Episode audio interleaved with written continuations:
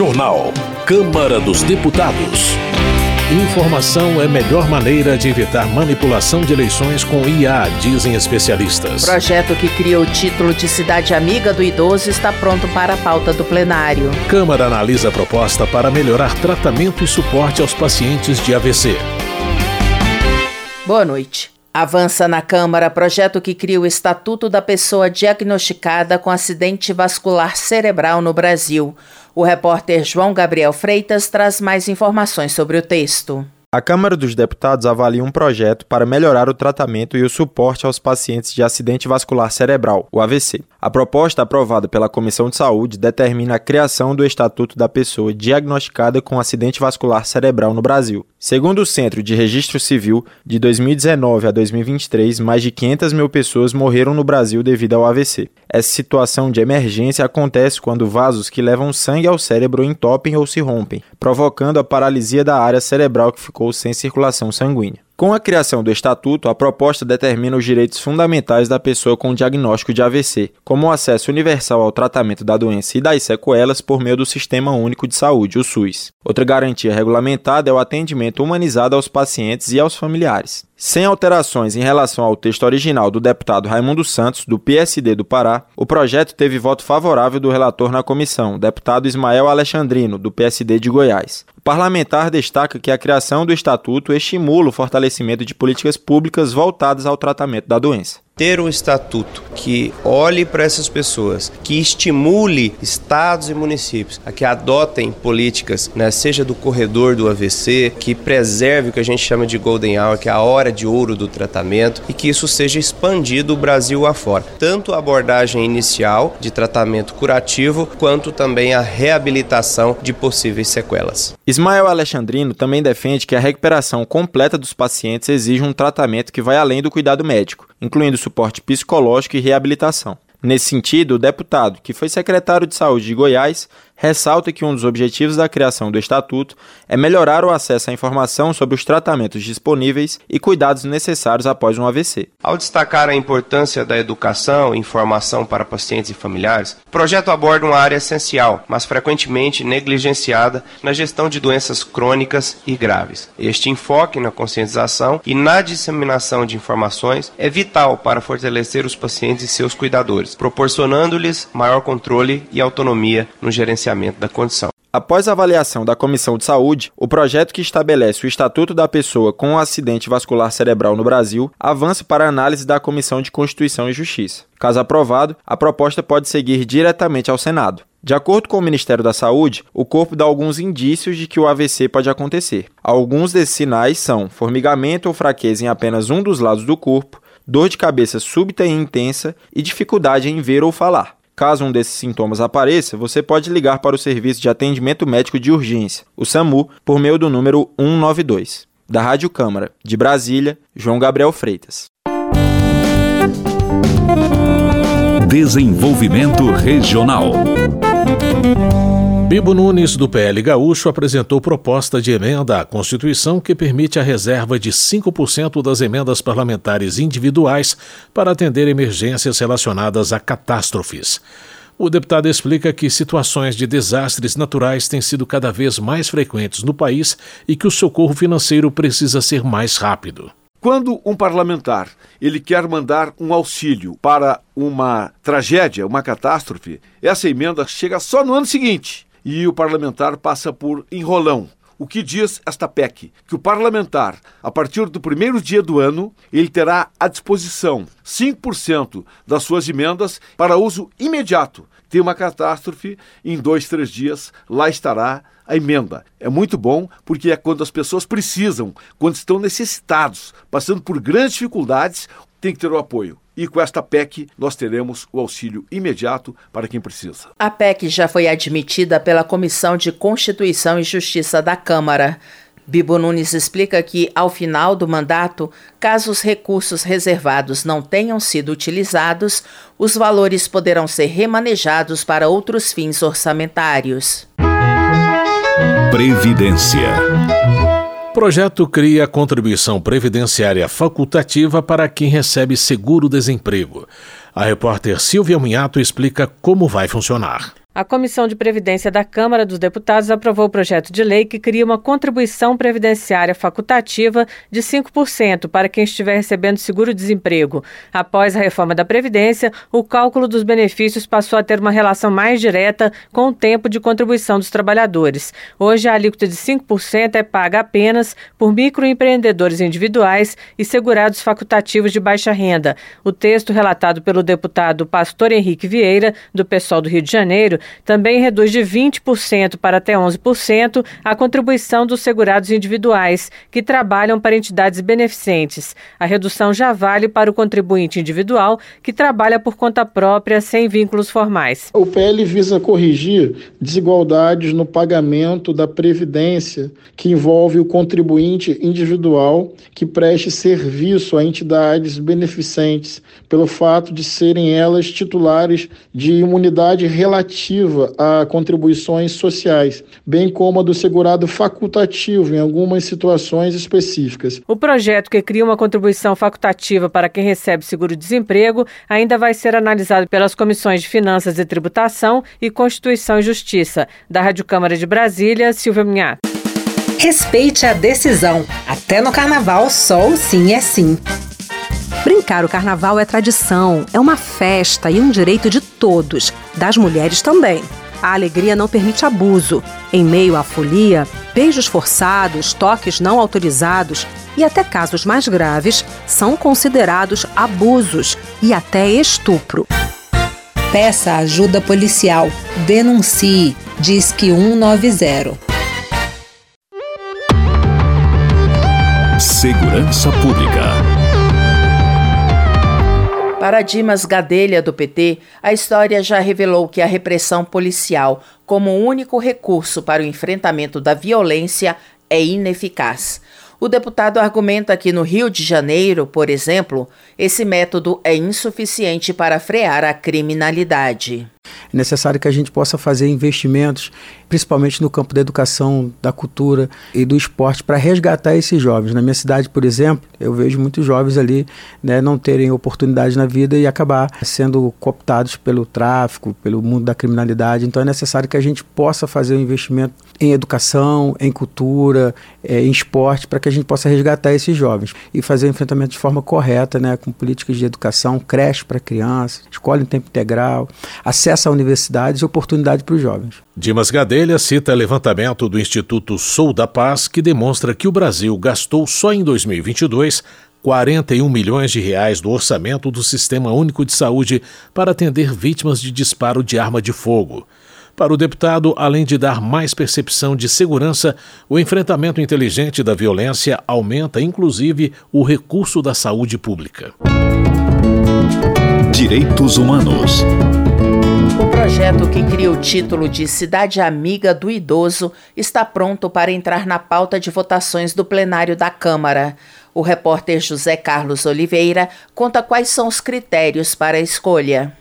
Está pronta para a votação final do plenário da Câmara dos Deputados o projeto de lei que cria o título de Cidade Amiga do Idoso, a ser concedido por um conselho formado por representantes dos governos federal, estaduais e municipais, além de entidades ligadas aos idosos.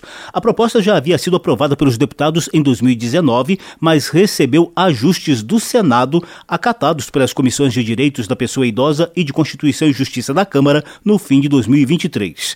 De acordo com o texto, terão direito ao título os municípios que se destacarem em políticas públicas que garantam o envelhecimento ativo da população e o acesso dos idosos a serviços de qualidade.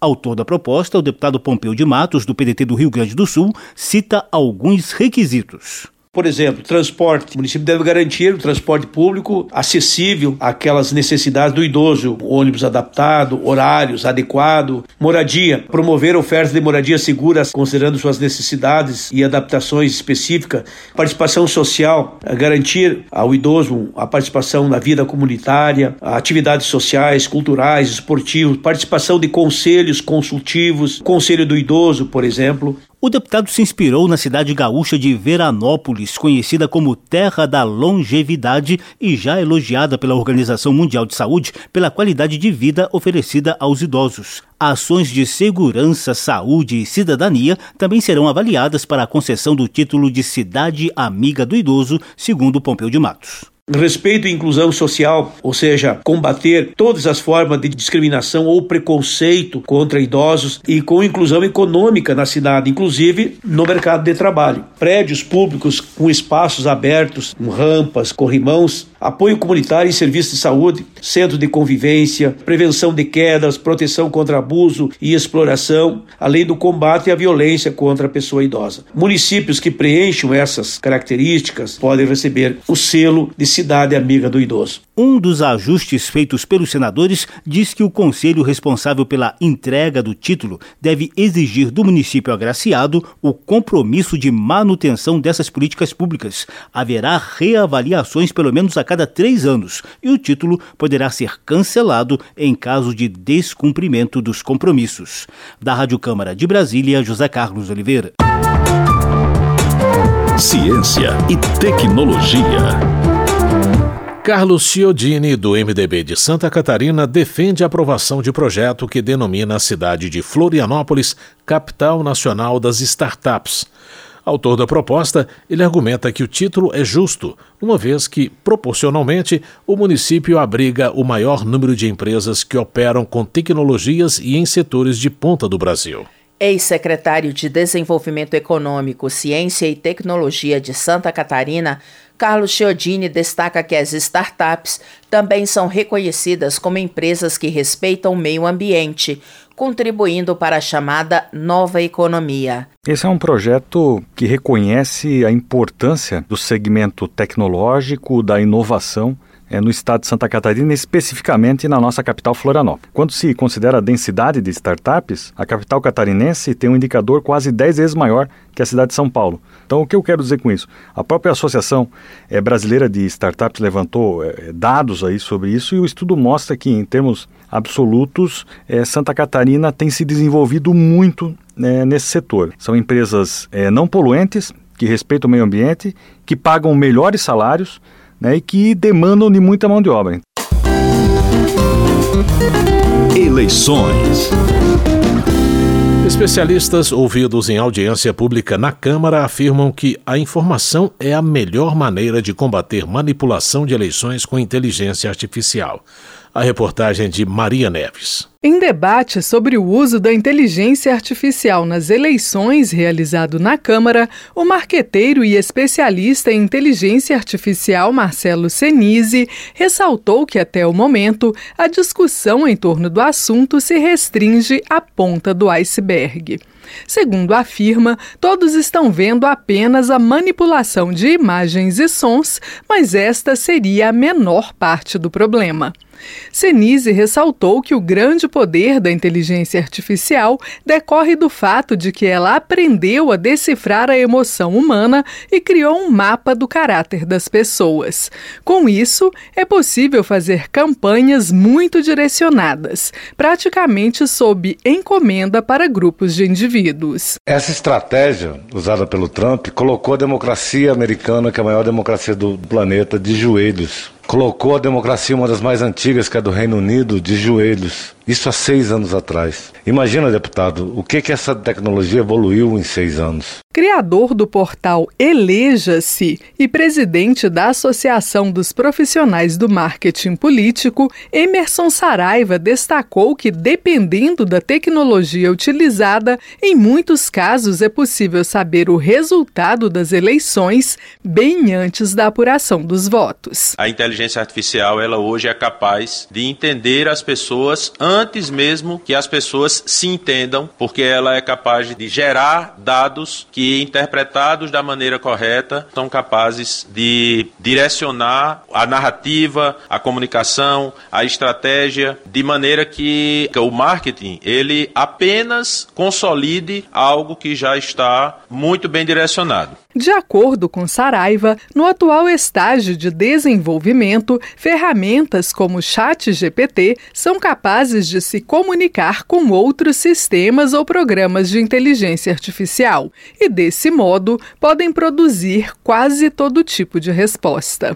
Em uma campanha eleitoral, ele afirma que o responsável pode formular perguntas como: qual tipo de discurso a população gostaria de ouvir, quais propostas o eleitor mais aprova e os melhores horários para veicular os discursos, por exemplo. É possível também saber qual a melhor linguagem e mesmo a estética a ser utilizada.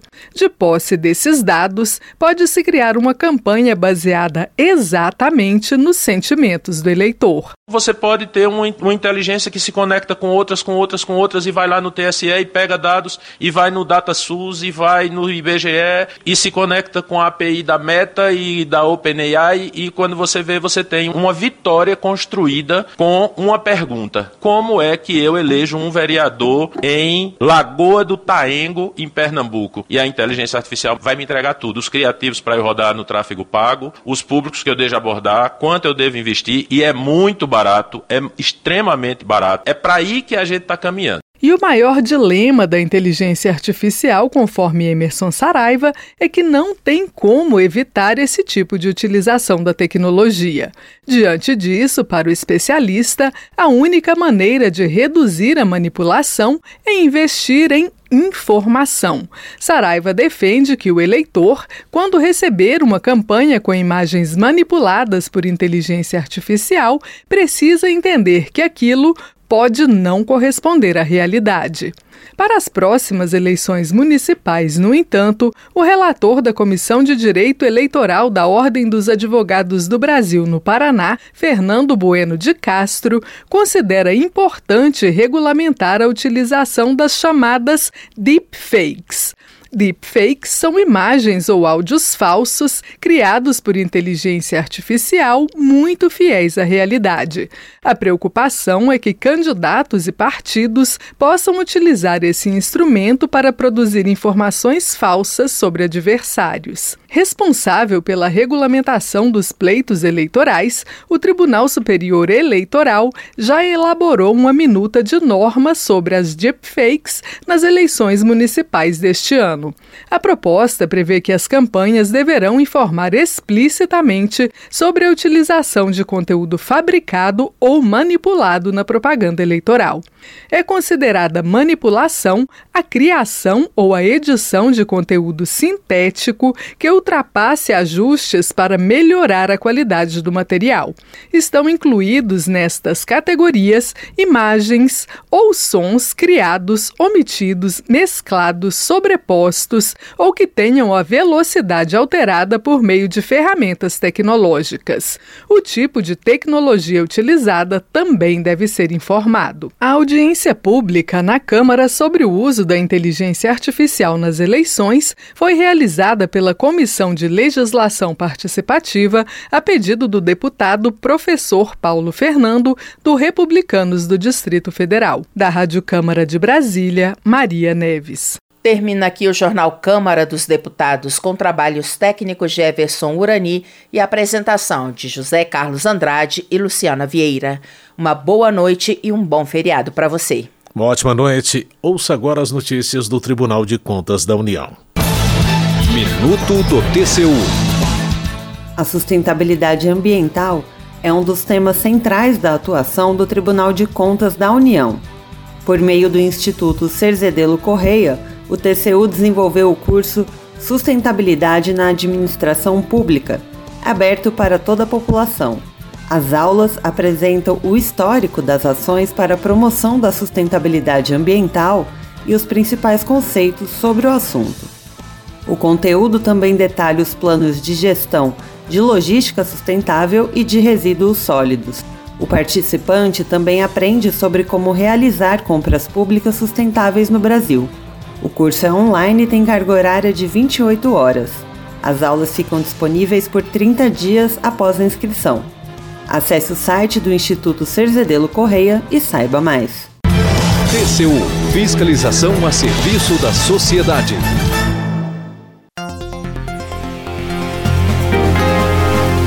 Você ouviu a voz do Brasil.